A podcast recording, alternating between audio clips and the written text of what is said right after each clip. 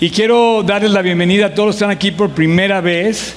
Los quiero además felicitar porque los que vienen por primera vez van a coincidir con el primer libro de la Biblia, van a, coincidir con el inicio de una serie, van a coincidir con el inicio del plan de lectura anual, eh, van a coincidir con empezar a leer a lo mejor por primera vez la palabra de Dios, se me hace increíble. Y bueno, no te lo pierdas, es lo más eh, eh, edificante, lo más generoso que puedes recibir este 2024, acercarte a Dios. Eh, el día de hoy tenemos muchas sorpresas también y una novedad, o sea, no, normalmente cuando tú te acercas a un estudio de la Biblia no hacen lo que nosotros hacemos, pero mi intención y la intención de nuestro staff es hacer que tú te intereses por la palabra de Dios. Entonces Dios nos ha dado eh, formas creativas de renovar, refrescar eh, este precioso libro que se refresca todos los días, dice que nuevas son la, cada mañana sus misericordias. Y una nueva forma de refrescar la lectura de la Biblia es a través de un eh, mapa mental que hicimos, eh, si lo pueden proyectar en la pantalla, por favor, y que vamos a estar eh, emitiendo cada semana. ¿Es aquí? No, acá. Exacto, ahí está. Esta tarjeta es una postal que vamos a hacer a lo largo de este año 66 postales y la idea es llevarte de la mano para que tengas más facilidad de leer la Biblia. Se te va a antojar, por ejemplo, leer Joel, Habacuc, Zacarías, Ezequiel. O sea, va a ser más fácil que se te antoje leer la Biblia cuando sabes de qué habla Joel, Habacuc, Ezequiel. Pero si no sabes ni de qué está hablando, cuando te acerques a la Biblia, no, le vas a, quizá puedas desanimarte al principio porque no sabes de qué está hablando. Entonces, mi intención, que es básicamente a lo largo de todo el año de 2024, es estudiar toda la Biblia, cada libro, hacer un resumen breve, una semblanza general, como un esquema que va a llevarnos a estudiar la palabra de Dios. Pero que yo no quiero exentarte a ti que leas la Biblia. Decíamos la semana pasada que de verdad eh, la, serie con la que empezamos el año, que se llama Refugio, rompió todos los récords que hemos hecho, más de mil predicaciones. Las dos predicaciones de la semana pasada rompieron todos los récords en cuanto a eh, audiencia en cuanto a preguntas, en cuanto al impacto que ha tenido y que inclusive ha habido personas que se han convertido en línea. Eso me ha alentado mucho porque finalmente se, se, sembramos algo en las redes y sirve para llevar la palabra de Dios, aunque sea una persona vale la pena. Porque el, el punto es que todos vayamos al cielo. Y podemos estar en la tierra, pero de nada serviría llegar a la tierra si no llegamos al cielo. Ahora, yo les decía en la serie pasada, si no la has visto, te recomiendo que la veas, la puedes ver en nuestro archivo de, predicaciones, están todas en orden de la última hacia la primera. Entonces, si tú abres nuestra app o ves nuestras redes, tanto la página como, como YouTube, el canal de YouTube o de Facebook, vas a encontrar la última predicación y así, la penúltima y así para atrás. Les decía yo que vamos a hacer cuentas bíblicas. Vamos a hablar números bíblicos. A ver, Ahí les va. Números bíblicos, neta, de a de veras. ¿Cuánto lees la Biblia? La pregunta es, ¿lees la Biblia? No quiero, no quiero que me contesten porque las voy a ventanear. No quiero que me digan, no, los leo, leo 50 capítulos diarios. No, no quiero que me contesten eso. Quiero que te contesten en tu corazón realmente si lees la Biblia.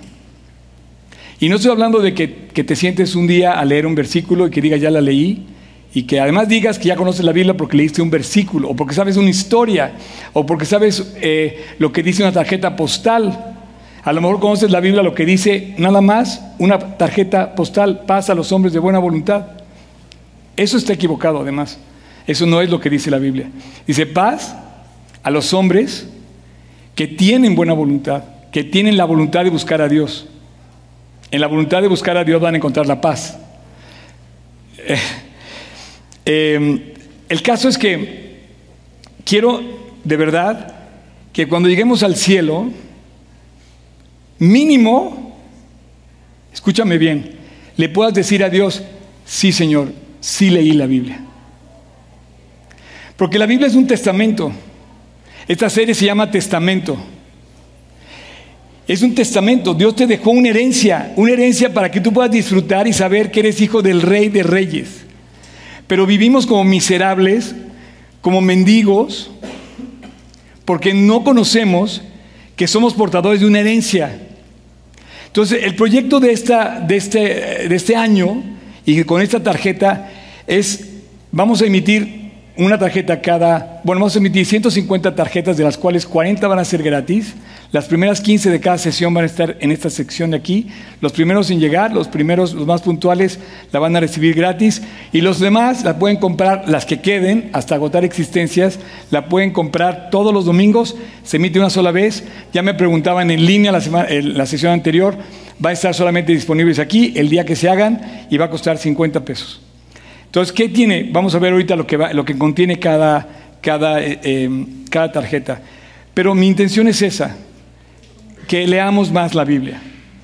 No quiero, si no puedes leer toda la Biblia en un año, no importa. No quiero que, que leas a toda velocidad o que leas con la, con la prisa de, de acabar leer, de leer la Biblia. No, quiero que comprendas lo que estás leyendo y que lo tomes como personal. Que puedas entender lo que Dios te está diciendo. Hoy vamos a, leer, vamos a hacer un esquema de lo que es el libro de Génesis. A grandes rasgos te puedo decir yo, lo tengo en la cabeza ahorita, que Génesis la dividiría en dos partes. Del 1 al 11, el capítulo 1 al 11 habla de toda la creación. Ahorita vamos a hablar de eso. Y habla de la caída del hombre y de cómo el hombre recibió algo hermoso y lo echó a perder. Y finalmente Dios hace un juicio. Entonces viene el diluvio, y viene también la destrucción de la torre de Babel. Entonces vemos dos juicios, dos eventos de capítulo 1 al 11. Pero también vemos un gran evento que es la creación. Siete días en los que Dios hace toda la creación y en el sexo crea al hombre a su imagen y semejanza. Pero también vemos la, primera eh, tentación del hombre y el primer pecado y finalmente vemos al hombre caer. Y el hombre cae en pecado con la primera truculencia del, del diablo que ha sido tan exitosa que hasta la fecha la sigue usando. Le dijo, no, no, no, primero le dio una mentira. Es que Dios no quiere que seas como Él. Y espérame, pero si justamente fue lo que decía, que hizo al hombre a su imagen. Pero el diablo nos vende otra idea cuando ya tenemos lo que hemos recibido de Dios. Dios le dice a Adán que lo hizo a imagen y semejanza de Dios. Eres una obra de arte. Y te lo digo a ti. Hombre, mujer, grande, chico, rico, pobre, de China, de Rusia, de África, de México, de Estados Unidos, somos una obra de arte. Analízalo. Tú sabías que tu oído recibe ondas sonoras, las transforma en a través de un mecanismo extraordinario, transforma esas ondas, esas ondas en ondas eléctricas que llegan al cerebro. Y te puedo decir, por ejemplo, para que veas el nivel de obra de arte que, es, que somos. Mi mamá murió hace 23 años. Si hoy, por alguna razón, escuchara la voz de mi mamá, automáticamente sabría, sin verla, que es mi mamá. Porque tenemos una capacidad intelectual que además recibimos de ondas eléctricas, de haber oído la voz de un ser querido, que además nuestras voces son únicas todas, que es capaz de captar esto en nuestro cerebro. Y una vez que lo captamos, eso llega al corazón y entendemos, nos cae el 20 y sentimos, lloramos, nos emocionamos y creemos. Y entonces Dios nos dio, dio la capacidad a los seres humanos de creer. Entonces cuando crea toda la creación Dios, dice que lo hizo hermoso. Y dijo que llega y, dice que Dios, cuando ve lo que había hecho, dice que lo hizo hermoso, pero al hombre y a la mujer les añadió algo que no les añadió a ninguno de los demás seres creados por Dios. Les dijo que lo hizo a imagen y semejanza de Dios. Somos distinguidos, tenemos una distinción que nos distingue del resto de los animales y de toda la creación. Somos creados a imagen y semejanza de Dios para amar a Dios, para buscar a Dios, para creer en Dios, para saber que estamos íntimamente ligados con Dios. Si no estamos ligados con Dios, estamos ligados a través de una religión. Y la religión es lo peor, así, lo peor que te acerca a Dios. En Génesis tú vas a ver el inicio de, muchos, de muchos inicios. En Génesis está el inicio de las religiones. Ahí empezó la religión, con la torre de Babel. ¿Y sabes qué hizo Dios? La destruyó. Bueno, de hecho empieza cuando se cubren, cuando se cubren con pieles, Adán y Eva, cuando se avergüenzan de su, de su cuerpo y, y se cubren. Es lo que hace la religión, te cubre. Golpes de pecho, te, arrodillas, te pones de pie y haces mil cosas para cubrir lo que realmente está en tu corazón. Y si tu corazón no hay una relación personal con Dios, una intimidad con Dios, no tienes una relación con Dios y por lo mismo esa falta de relación con Dios te ha hecho perder. No estoy, ¿eh? Si es para mí, estoy ocupado. No. Eh, en Génesis, por ejemplo, está, está el inicio de los problemas. En esta vida va a haber problemas, va a haber interrupciones, va a haber quien te pone el pie, va a haber quien te avienta una piedra, va a haber quien te dice, va a haber quien te va a traicionar, va a haber quien te va a decir, bueno, ¿cómo vas a reaccionar? En la Biblia está, vemos en Génesis que el hombre reacciona mal. ¿Qué, hace, qué vimos hacer a Adán? Culpar a la mujer. ¿Y qué vimos hacer a la mujer? Estaba aquí la mujer, culpó a la serpiente. Y aprendimos en Génesis a culpar a otro. Es que tal persona me interrumpió, es que tal persona me metió el pie, es que tal persona tiene la culpa de lo que yo soy responsable. Tenemos que ser responsables de nuestros, de nuestros hechos. Cuando Adán pecó, Jesús le Dios le pregunta a Adán, ¿qué has hecho? ¿Por qué te escondes? No, Señor, ¿todo bien? Y empezamos a mentir. Génesis es el inicio donde vemos que el hombre que aparece por primera vez en la tierra, la mentira, aparece el pecado, pero junto con el pecado aparece también por primera vez la promesa de la redención, de la redención de Dios, de la promesa de redimir Dios al ser humano. Génesis es el inicio del éxito de Dios llevado al fracaso por el hombre. Porque lo primero que hizo Dios fue, si tú lees, empiezas a leer el primer versículo de Génesis, vas a, entender que dice la Biblia que todo estaba desordenado y vacío. Y a lo mejor tuvieras un desorden y vacía. Bueno, ¿quieres arreglarla? Comienza pidiéndole a Dios que venga a poner orden a tu vida. ¿Qué fue lo que dice el versículo 2? Dice que Dios ordenó todo ese caos y puso hizo la creación y la hizo además hermosa. Todo lo que hizo Dios es una obra de arte. El cielo, la nieve, la lluvia, el desierto, las montañas, los ríos, los peces, las aves, los árboles, la variedad de alimentos, la variedad de... Bueno, no es, es infinito lo que hizo Dios. Entonces tenemos dos premisas al empezar a estudiar Génesis. Dios pone orden, que es el principio del éxito, y además del orden lo hizo hermoso. Y, se lo dio al hombre, entonces trajo al hombre, que también es su obra de arte, que además lo hace a imagen de él, y le dice, crece, multiplícate y señorea sobre todo. No, wow. Génesis nos deja claro que Dios no le interesa maldecirte. A Dios le interesa bendecirte. Si tú lees el capítulo 1, vas a ver la promesa de Dios sobre Adán y sobre Eva y le va a decir, ve, señorea, multiplícate, crece, desarrollate. Nunca, por más que pienses que Dios se apartó de ti, nunca pienses que Dios no quiere bendecirte. Dios quiere bendecirte. Dios te quiere bendecir. Dios te hizo para bendición. Dios te hizo para que heredaras bendición. Dios te hizo para que tú salieras con una sonrisa en todas tus selfies desde que tienes un año. ¿No te has fijado que los niños nacen? Y pareciera que, son, o sea, a mí me da la, referencia, un bebé se ríe. ¿De qué? Simplemente de ser una creación de Dios. Pero empezamos a perder la, la sonrisa cuando nos empezamos a amargar. ¿Por qué? porque pecamos. Y Dios nos entregó una cosa hermosa, nos entregó un mundo hermoso, nos dio todo para ser felices y no llegamos ni al capítulo 3 de Génesis y ya lo echamos a perder. Todo. Y Dios tiene que sacar al hombre del paraíso porque lo echó a perder. Y en el momento que tú y yo empezamos a pecar nuestra vida, echamos a perder nuestra vida. Porque un niño nació con el expediente limpio. Tú naciste con el expediente limpio. Hay personas que han estado en la cárcel y tienen, ¿cómo se llama?, antecedentes penales. Pero esa persona, Dios le entregó un expediente limpio. ¿En dónde fue donde, se apartó?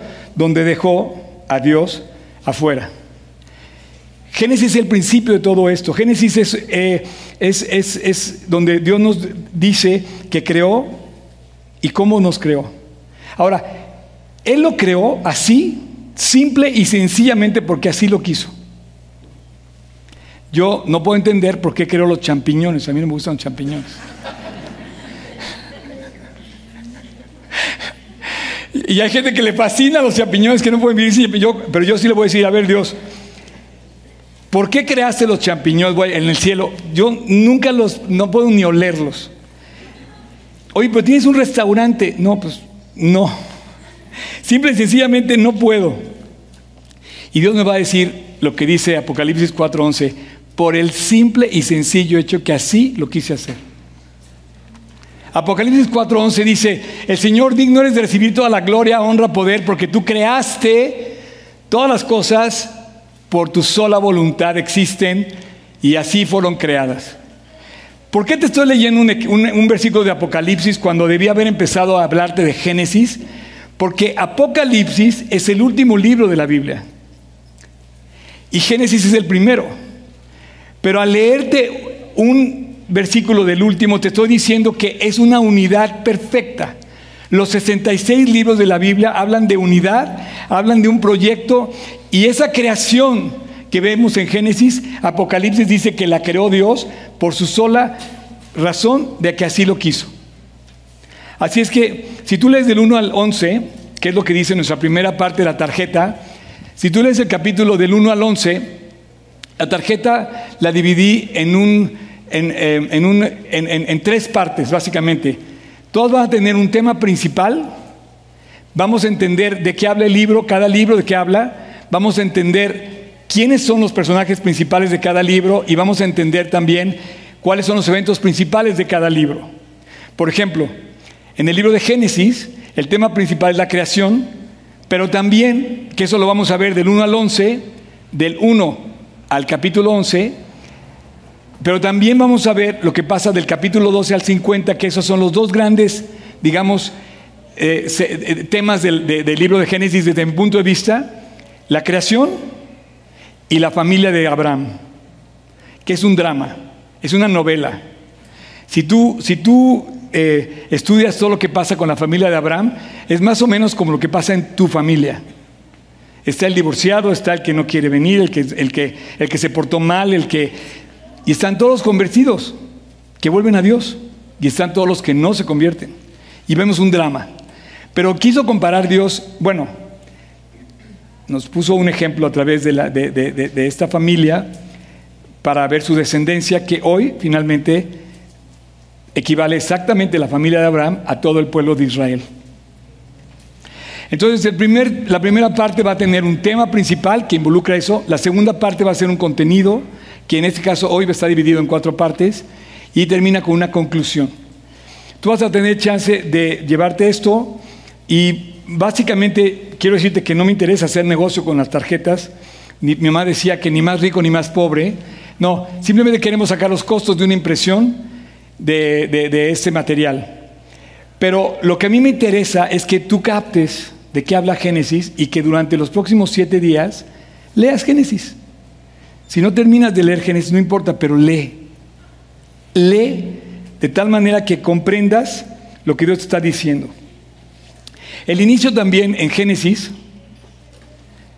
va dirigido hacia algo muy importante que la humanidad completa le debe al mundo de la Biblia. La, la, humanidad está en deuda con la palabra de Dios porque de ahí surge la moral. No podemos vivir haciendo lo que queramos. Yo no puedo vivir haciendo lo que quiera porque a lo mejor te va a afectar a ti o a ti o a ti. Yo no puedo sobrepasar mis límites. Y entonces entendemos que la moral está puesta en la palabra de Dios porque dice, te voy a decir la solución a todos los problemas del mundo. Trata a los demás como quieres que te traten. Punto. Pero no hacemos eso. En Génesis vamos a ver el inicio de la moral, pero sobre todo el inicio de la fe. Y al crecer en la fe, vamos a ver el inicio, el inicio del pueblo de Israel, porque ellos trajeron, el mundo le debe a Israel que trajeron la palabra ellos primero. ¿Sabías que el Corán está escrito 600 años después de Cristo? O en términos generales, ¿sabías que el Corán está escrito 2100 años después de que se escribió Génesis? ¿Sabías que la Constitución de México está basada en principios que están en la Biblia? ¿Y la de Estados Unidos y la de todas las naciones? El mundo le debe a la palabra de Dios los principios de la moral. Y vemos que Dios también creó ahí algo muy importante. En la palabra de Dios, en Génesis, vemos que se inicia el proyecto de Dios para este mundo a través de la familia. Y entonces llegas a Génesis y, ves que dejará el hombre a su padre, a su mujer, y los dos serán una sola carne, y empiezan un nuevo proyecto. ¡Wow! Y Dios diseñó la familia. Fue un diseño para este mundo. Este mundo no puede existir sin la familia. Y todas esas nuevas propuestas de familia de todos colores echan a perder el diseño creado por Dios. No existe un ser humano sin papá y no existe un ser humano sin mamá. Dejará el hombre a su padre y a su madre y se unirá a su mujer. Todos los demás inventos, todos los demás, son inventos del hombre, no creados para bendecir, creados para maldecir. Y lo ves en sus frutos. Así es que ahí comienza la familia, ahí comienza la bendición, ahí comienza, pero desgraciadamente ahí comienza también el hombre a romper con Dios.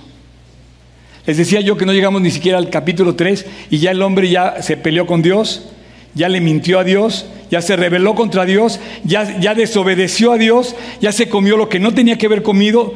Imagínate que le dices, este, Imagínate que todos los lugares están vacíos y te digo, puedes tomar cualquier lugar excepto este. Todos van a querer sentarse en ese. y caeríamos en el mismo error que cayó Adán.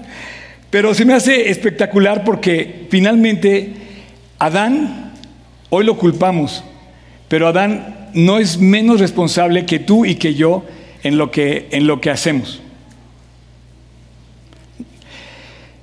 Al caer el hombre en la rebelión contra Dios, también Dios nos revela algo.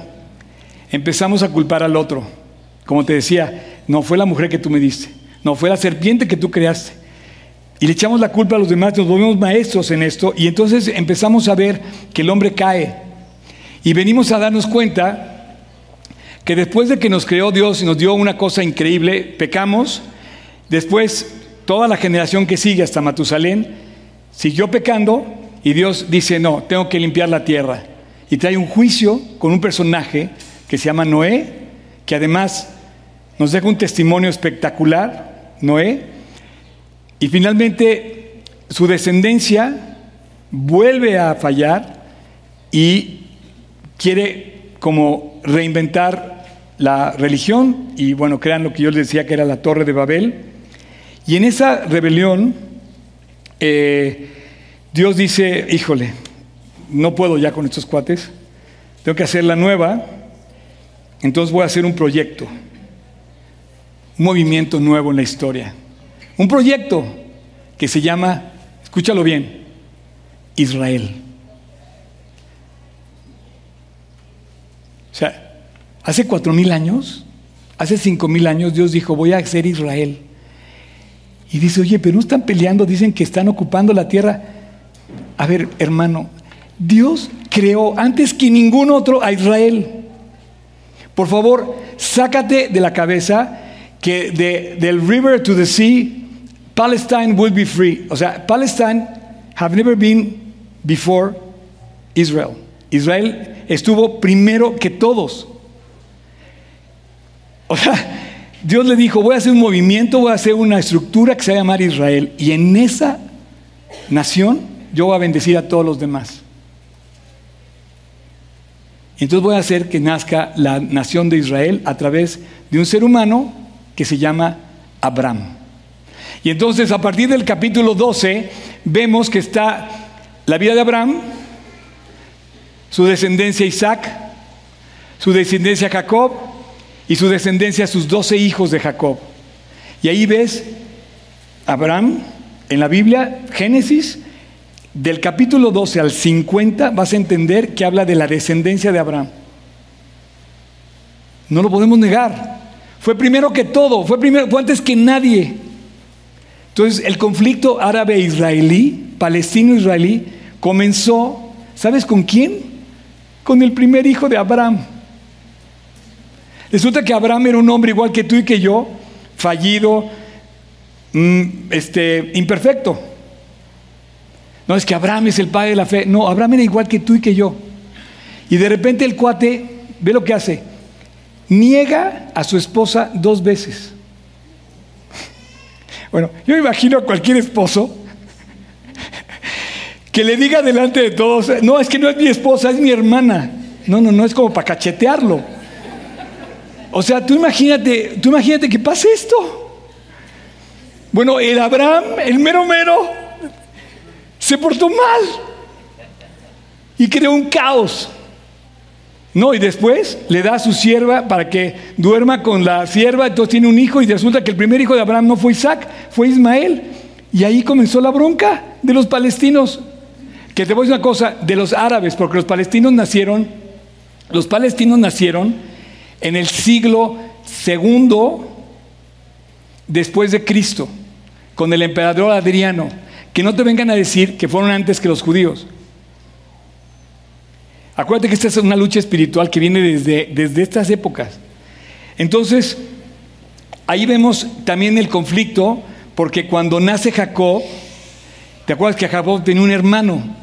¿Se acuerdan que Jacob es gemelo de Esaú? Pero dice que se, pelearon las criaturas en el vientre de su madre. Ya se peleaban. Y el problema con Esaú también es, es raíz del conflicto árabe-israelí, porque cuando nace Esaú, se aparta, digamos, del plan de Dios. La línea ya no sigue por Esaú, la línea sigue por Jacob, que fue el primero, digamos, bueno, que fue el que recibe la herencia, por así decir. Y después vemos a Esaú yéndose a casar con la gente que no se debió haber casado. Entonces se aparta completamente del plan de Dios. Pero la línea marcada de Génesis, Abraham, que finalmente representa la fe, porque Abraham es el padre de la fe, porque ese sí, para que veas, no tenía nada en qué confiar, más que en creer. Y Dios le dijo, vete de tu tierra y de tu parentela a la tierra que yo te voy a dar. ¿Cuál? Tú vete. Ninguno de nosotros haríamos lo que hizo Abraham. Es más, si viniste aquí a este lugar invitado por alguien, llegaste a un lugar que ya está hecho. Pero si no, si no, eh, o sea, tú creíste. Pero tú imagínate que llegas a un lugar donde no había nada y te toca a ti hacer todo. Y encima de eso, Dios te dice, mira las estrellas. Cuéntalas. No, pues imposible contar las estrellas. Dice, a tu descendencia le voy a dar tantos hijos que van a ser igual que las estrellas, no vas a poder contar. Ay Dios, no invente, ya tengo 100 años ¿Cómo va a tener hijos a los 100 años? Abraham creyó. Decía yo en la sesión anterior que se parece a mí, voy a llegar a los 100 años, voy a tener mi primer hijo, ¿no? no sé. Pero bueno, Abraham, Abraham, representa la fe. Vas a leer la Biblia, cuando llegues a Abraham vas a ver un hombre de fe. Porque Abraham Dios lo restaura, Dios lo perdona, Dios lo guía, Él vuelve a Dios, Él no se separa de Dios, lo vemos tropezar, lo vemos fallar, pero lo vemos con Dios, representando la fe. Y finalmente nace Isaac. Isaac es una promesa. Isaac es una, eh, representa la promesa. Dice aquí, Isaac la promesa. ¿Por qué? Porque dice, a través de tu hijo voy a hacer que tú tengas una gran nación. Y de repente le dice, sacrifícalo. Pues no que ibas a bendecir mi vida con mi hijo. No, no, sacrifícalo. Pero es en serio, sí. Ahora, cuando, cuando, cuando Isaac recibe la orden de ir a Moriah para morir, no creas que fue a ciegas, ¿eh? Él sabía, yo creo que él fue consciente que iba a morir, pero él creyó de tal manera la fe de su papá,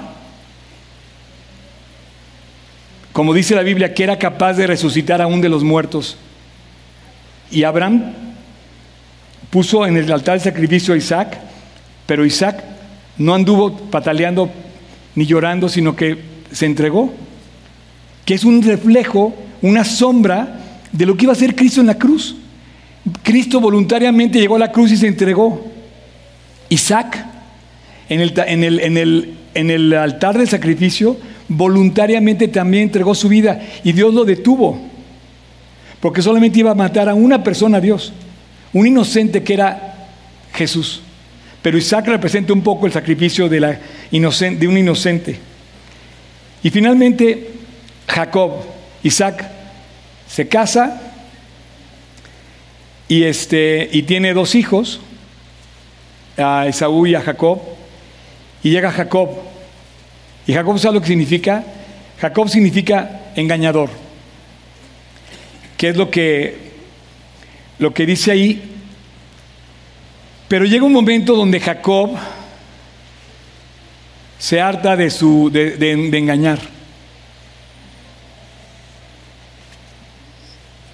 Llega un momento donde Jacob ya no quiere más. O sea, él, era el cuate que se burlaba, él era el que copiaba en la, escuela, él era el que no le interesaba, traicionó a su padre, engañó a su padre, traicionó a su hermano, le robó la primogenitura de Saúl, se la roba, eh, engaña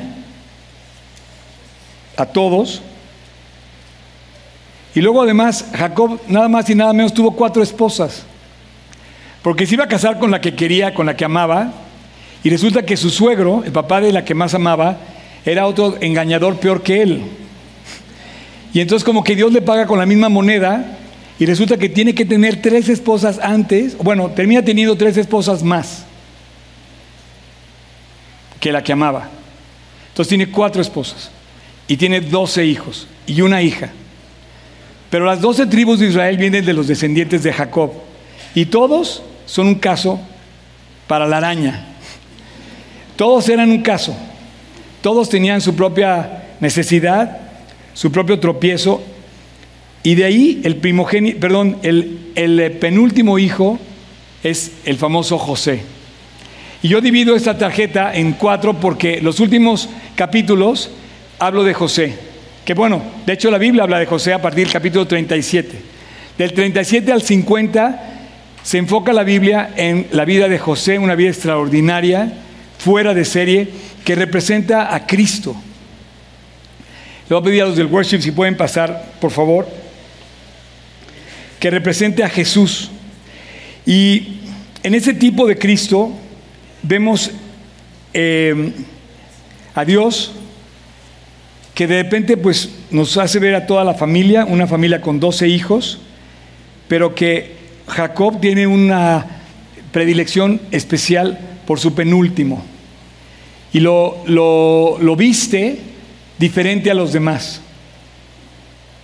A los demás les daba un tipo de ropa, se tenían un tipo de ropa, pero a él le da una, una vestimenta especial, la famosa túnica de colores que le da a José. A nadie más los distingue, a, ninguno de sus hijos lo distingue con esa, con esa vestimenta.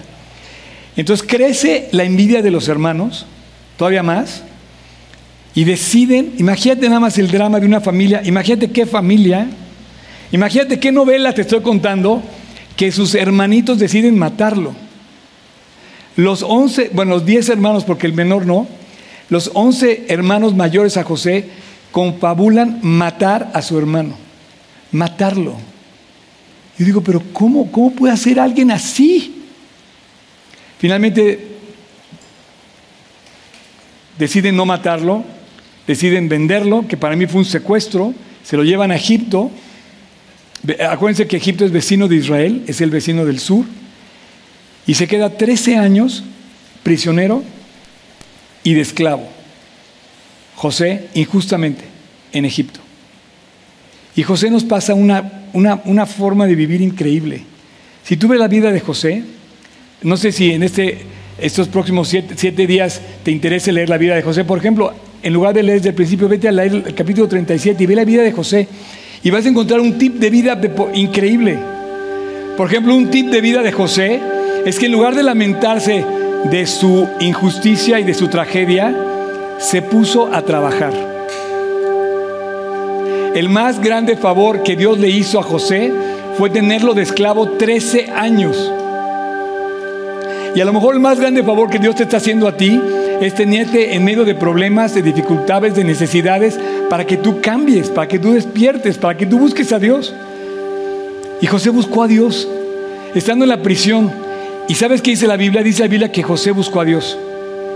¿Y sabes qué dice la Biblia? Que Dios estaba con José. ¡Champ! Yo nada más quiero eso, champion. No quiero coche nuevo, no quiero casa nueva, no quiero viajes, quiero que Dios esté conmigo.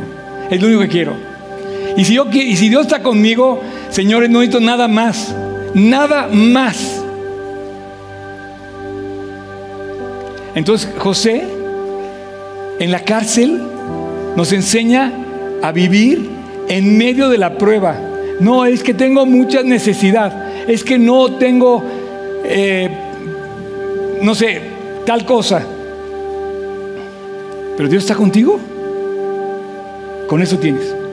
Ay Dios, no inventes. Bueno, lee la Biblia de José, de, la vida de José. Y entonces dice la Biblia que Dios estaba con José y vemos a José de repente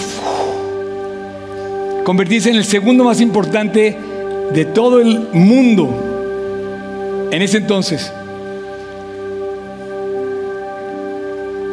Y Faraón termina enviando a José, levantándolo, elevándolo al segundo mando más importante de toda la nación y todo el imperio de Egipto, que era el imperio más importante de aquel entonces.